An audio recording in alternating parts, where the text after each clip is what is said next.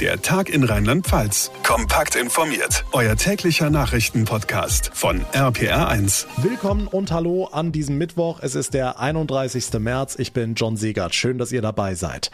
Wenn es nicht um Leben und Tod ginge, könnte man fast schon über dieses ganze Theater um den Impfstoff von AstraZeneca lachen. Gestern erst die Meldung, dass viele Kliniken das Serum nicht mehr bei jüngeren Menschen einsetzen. Abends empfiehlt das auch die Ständige Impfkommission und deshalb gibt heute Rheinland-Pfalz bekannt, dass rund 60.000 Impftermine neu geplant werden müssen. Was das jetzt für unsere Impfzentren bedeutet und was mit schon vereinbarten AstraZeneca-Impfterminen passiert, das alles klären wir gleich ausführlich. Außerdem sprechen wir über den Ausbildungsmarkt in Rheinland-Pfalz. Inwieweit wirkt sich Corona auf Stellen, Azubis und vor allem deren Zukunft aus? Auch dazu gleich mehr und wir fragen mal beim Schokoladenhersteller Wavi in Pirmasens nach, ob der Betrieb jetzt so kurz vor Ostern, da alle Häschen und Eier produzieren, infiziert sind, mal durchatmen kann? Die Antwort gibt's gleich.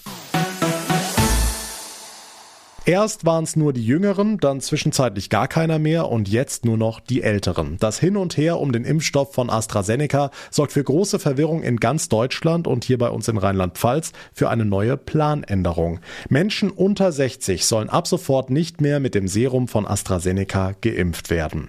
Susi Kimmel aus der RPA1 Nachrichtenredaktion, aber was ist, wenn ich jetzt schon einen Impftermin habe?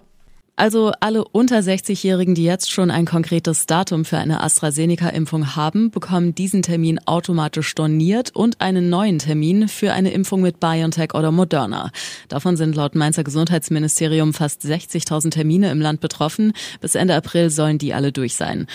Und die Älteren bekommen Oma und Opa dann also auch automatisch AstraZeneca gespritzt? Die Menschen, die jetzt einen Impftermin haben, zum Beispiel diese über 70-Jährigen und der Impfstoff ist zugeteilt für BioNTech, die bekommen auch den BioNTech-Impfstoff. Da finden jetzt keine Umwandlungen mehr statt. Neuterminvergaben, da ist es so, dass über 60-Jährige dann jetzt AstraZeneca zugeteilt bekommen die rheinland-pfälzische Gesundheitsministerin Sabine Betzing-Lichtentäler. Trotz der vielen Nachrichten der vergangenen Tage sei es ihr ein Anliegen für die Akzeptanz gegenüber AstraZeneca zu werben, so die Ministerin. Für Menschen ab 60 könne der Impfstoff nach der Empfehlung der Ständigen Impfkommission uneingeschränkt genutzt werden. Okay, wie schlimm ist diese Entwicklung denn für den Fortschritt der Impfkampagne in Deutschland? Es gibt da ein ganz gutes Beispiel. Das Saarland impft statt mit AstraZeneca jetzt erstmal mit BioNTech oder Moderna. Termine müssen sie dort bislang nicht absagen. Und Gesundheitsexperte Karl Lauterbach hat bei NTV gesagt, dass die Impfstoffe, die da sind, einfach nur anders verteilt werden. Ich glaube, die Impfkampagne wird keinen großen Rückschlag hinnehmen. Wir haben ja jetzt insgesamt nicht weniger Impfstoff. Wir werden allerdings den BioNTech-Impfstoff etwas mehr bei Jüngeren einsetzen, den Astra-Impfstoff etwas mehr bei Älteren. Wer zwischen 60 und 69 Jahre alt ist, kann zum Beispiel schon früher drankommen. Ja, und für die Jüngeren rückt mehr und mehr der Impfstoff von BioNTech in den Fokus. Der wirkt offensichtlich auch bei Jugendlichen sehr zuverlässig, ne? Genau, das geht aus einer Studie aus den USA hervor. Dort hat BioNTech zusammen mit seinem US-Partner Pfizer über 2200 junge Menschen zwischen 12 und 15 mit seinem Serum geimpft. Die Teilnehmer hätten den Impfstoff gut vertragen und die Nebenwirkungen seien vergleichbar mit denen bei 16 bis 25-Jährigen, teilte BioNTech mit. Die Wirksamkeit geben die Unternehmen mit 100 Prozent an, heißt, der BioNTech-Impfstoff schützt auch Jugendliche zuverlässig vor einer Covid-19-Erkrankung. Demnächst sollen diese Daten bei der EU-Zulassung Zulassungsbehörde EMA vorgelegt werden. Ob sich das auf die Impfpriorisierung auswirkt, bleibt abzuwarten. Der Überblick von Susi Kimmel. Rund 60.000 Impftermine in Rheinland-Pfalz müssen also jetzt neu vergeben werden. Das passiert völlig automatisch, haben wir gerade gehört. Umsetzen müssen es aber die vielen Helfer in den regionalen Impfzentren und die sind von der Entscheidung eiskalt erwischt worden. RPA1-Reporterin Maike Korn. Bei mir ist Benjamin Hilger, Koordinator des zentralen Impfzentrums für den Kreis Bad Kreuznach hier in Bad Sobernheim. Herr Hilger, ich schätze, Sie hatten mit der erneuten Wende nicht gerechnet.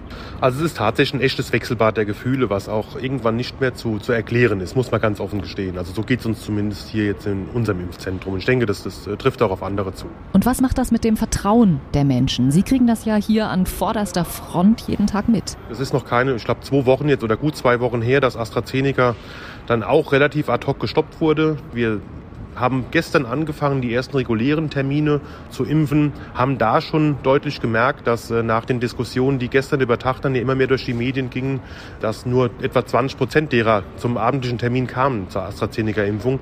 Von daher ist es sehr, sehr schwer, da noch zu erklären, ja, macht ruhig, das ist, äh, ist alles in Ordnung. Höre ich das richtig bei Ihnen raus? Also die Sorge, dass der Wirbel auch Auswirkungen auf die Impfbereitschaft hat? Die Akzeptanzproblematik, ich weiß gar nicht, ob man das nochmal so auffangen kann. Ich hab da, da fehlt mir so ein Stück weit die Fantasie für, dass das irgendwann sich wieder reguliert, in den bisherigen Verfahren zu sagen, ja, dann gibt es den Impfstoff für AstraZeneca eben für die Person über 60. Also ich rechne nicht damit, dass die sich darüber freuen. Das muss man schon ganz, ganz ehrlich so sagen, wie es ist. Hm, danke Ihnen für die Einschätzungen, Herr Hilger. Arzthelferin bei den Mädels, Kfz-Mechaniker, pardon, Mechatroniker bei den Jungs. Das sind und das bleiben die Top-Wunsch-Ausbildungsberufe in Rheinland-Pfalz. Da können wir gendern und Girls Day machen, wie wir wollen. In Pandemiezeiten ist das allerdings nicht so das Problem. Aktuell geht's eher um die Frage, wie kriegen wir die jungen Leute überhaupt in Ausbildung? Weniger Stellen, weniger BewerberInnen, weniger Ausbildungsverträge. So steht's im aktuellen Bericht der Agentur für Arbeit heute. RPA1-Reporter Olaf Holzbach, inwieweit inwieweit ist Corona daran schuld? Ja, so genau lässt sich das schwer beziffern, weil ja immer noch die Demografie hinzukommt. Weniger Jugendliche haben weniger Bedarf. Aktuell vermeldet die Agentur gut 16.000 Bewerber, 14 Prozent weniger als vor einem Jahr. Da schlägt die Krise durch, die Jungen sind verunsichert. Zum Teil fehlt ein Stück Schule, sage ich an der Stelle. Unterricht, der ausgefallen ist, nicht so stattgefunden hat. Diese Unsicherheit, gehe ich doch lieber noch mal ein Stück weit weiter auf die Schule und werde ich gut ausgebildet. Und das macht die Unsicherheit auf der Bewerberseite aus. Walter Hüter, stellvertretender Chef der Agentur Agentur für Arbeit Rheinland-Pfalz Saarland. Die Schule scheint also vielen irgendwie sicherer zu sein als der Sprung in den Job. Ja, vielleicht ist die Schule ja sicherer. Wie groß ist denn das Risiko, als Azubi nicht übernommen zu werden? Eher gering. Das ist ja der Punkt. Wie gesagt, es gibt weniger Ausbildungsstellen, aber nochmal Walter Hüter. Die Unternehmen, die welche melden, die sind auch wirklich äh, daran interessiert, junge Menschen zu kriegen, weil sie wissen, sie werden ansonsten auch später Probleme haben, auch was Fachkräfte betrifft. Und die sichern auch eine sehr gute Ausbildung. Und ich glaube, das wird sich eher ins Positive sogar nachgeben, weil man ja froh ist, wenn man Menschen findet, die eine Ausbildung äh, in dem Unternehmen machen. Daher sein Appell und der der Politik im Zweifel für die Ausbildung, auch wenn derzeit natürlich die Praktika fehlen, um mal mal was auszuprobieren. Corona trifft auch den rheinland-pfälzischen Ausbildungsmarkt. Betriebe und Jugendliche sind verunsichert. Die Infos von Olaf Holzbach. Und jetzt weitere Nachrichten im Kurzblog mit Felix Christmann aus der APA1 Nachrichtenredaktion. Schönen guten Abend. Im Ringen um einen gemeinsamen Corona-Kurs haben die Ministerpräsidenten von Bayern und Baden-Württemberg jetzt einen eindringlichen Appell formuliert. In einem gemeinsamen Brief an ihre Länderkolleginnen fordern Söder und Kretschmann einen deutlich strikteren Kurs. In Corona-Hotspots müsse es nächtliche Ausgangssperren und eine Testpflicht an den Schulen geben, heißt es darin. Und weiter, die Lage sei ernster, als viele glaubten. Jeder weitere Tag des Zuwartens bedeute tausende Neuansteckungen. Nach der Maskenaffäre ermittelt die Staatsanwaltschaft Mannheim erneut gegen den ehemaligen CDU-Bundestagsabgeordneten Löbel. Laut Behörde geht es um den Anfangsverdacht der Untreue und weitere Straftaten, unter anderem im Zusammenhang mit der Anmietung von Räumlichkeiten in der Geschäftsstelle des CDU-Kreisverbandes Mannheim, der Vergütung von Personal und einer GmbH von Löbel. Auch die Koalitionsverhandlungen in Rheinland-Pfalz gehen in die Osterpause. Von Karfreitag bis Ostermontag würden die Gespräche mit Grünen und FDP unterbrochen, so ein SPD-Sprecher. Zum aktuellen Stand der Verhandlungen äußerte er sich nicht. Darüber hätten alle Beteiligten stillschweigend vereinbart. Den größten Diskussionsbedarf dürfte es aber beim Klimaschutz und der Energiepolitik geben. Stehen soll der neue Koalitionsvertrag in Rheinland-Pfalz bis zum 18. Mai, wenn der neue Landtag zum ersten Mal zusammenkommt. Der erste FC Köln hat beim Land NRW eine 20 Millionen Euro Bürgschaft beantragt. Daran komme man mit rund 63 Millionen Umsatzverlust nicht vorbei, so Geschäftsführer Werle. Köln ist nicht der erste Fußball-Bundesligist, der diesen Schritt geht. Auch die Eintracht, Schalke und Bremen haben schon Hilfen in Anspruch genommen. So, Ostern steht vor der Tür und die meisten von euch haben sich vermutlich nicht nur mit ausreichend Grillgut, sondern auch mit richtig viel Osterschoki für die Feiertage eingedeckt. Die Supermarktregale sind auf jeden Fall voll, heißt, die Schokoladenhersteller können jetzt erstmal ein bisschen durchatmen oder haben die gerade noch Stress? RPA1-Reporterin Franka Wolf hat bei der Wavi Schokowelt in Pirmasens nachgefragt.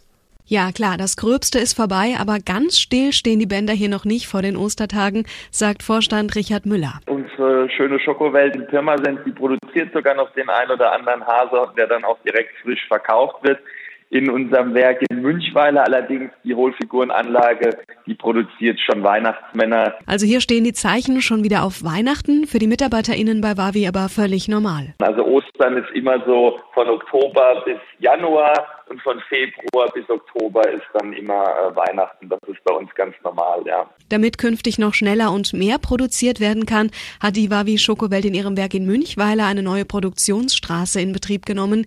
Hier wird aber vor allem Tafelschokolade produziert. Die äh, neue Anlage kann beispielsweise 40 Gramm äh, Wavi Schokoriegel äh, etwa fünf Stück pro Sekunde herstellen, also wirklich eine, eine, Anzahl, die doch beträchtlich ist. Außerdem alles neu in der Schokowelt in Pirmasens. Hier soll im Spätsommer eine richtige Erlebniswelt entstehen. Sodass man wirklich die ganze Wadi-Welt erleben kann, gläserne Produktion und gleichzeitig auch noch das Thema Schokolade erleben kann. Man kann flüssig an Flüssigprobierstationen, kann man quasi die warme flüssige Wabi-Schokolade probieren. Also darauf dürfen wir uns dann spätestens im Herbst freuen. Bis dahin genießen wir erstmal den ein oder anderen Schokohasen über die Feiertage.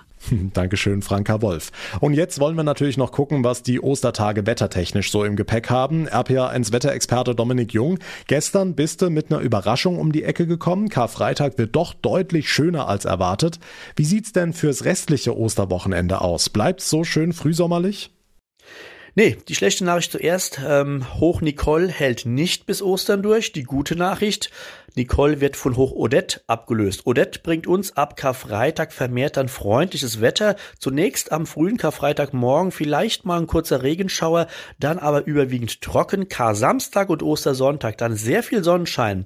Hoch Odette hat nur einen kleinen Nachteil. Äh, die Windströmung kommt nicht mehr aus Südwesten, sondern aus nördlichen Richtungen und deswegen bleibt es deutlich kühler als aktuell. Wir erwarten also am Kar-Samstag und auch am Ostersonntag Temperaturen um 12 bis maximal maximal 17 Grad, also 25 Grad wird es an Ostern nicht mehr geben, aber 12 bis 17 Grad sind völlig normale Temperaturen für Anfang April. Der Ostermontag steht weiterhin noch so ein bisschen auf der Kippe. Es könnte noch kühler werden, wieder wechselhafter, typisches Aprilwetter, aber da ist das letzte Wort noch nicht gesprochen. Da müssen wir mal abwarten, wie stark das Hochodett dagegen hält.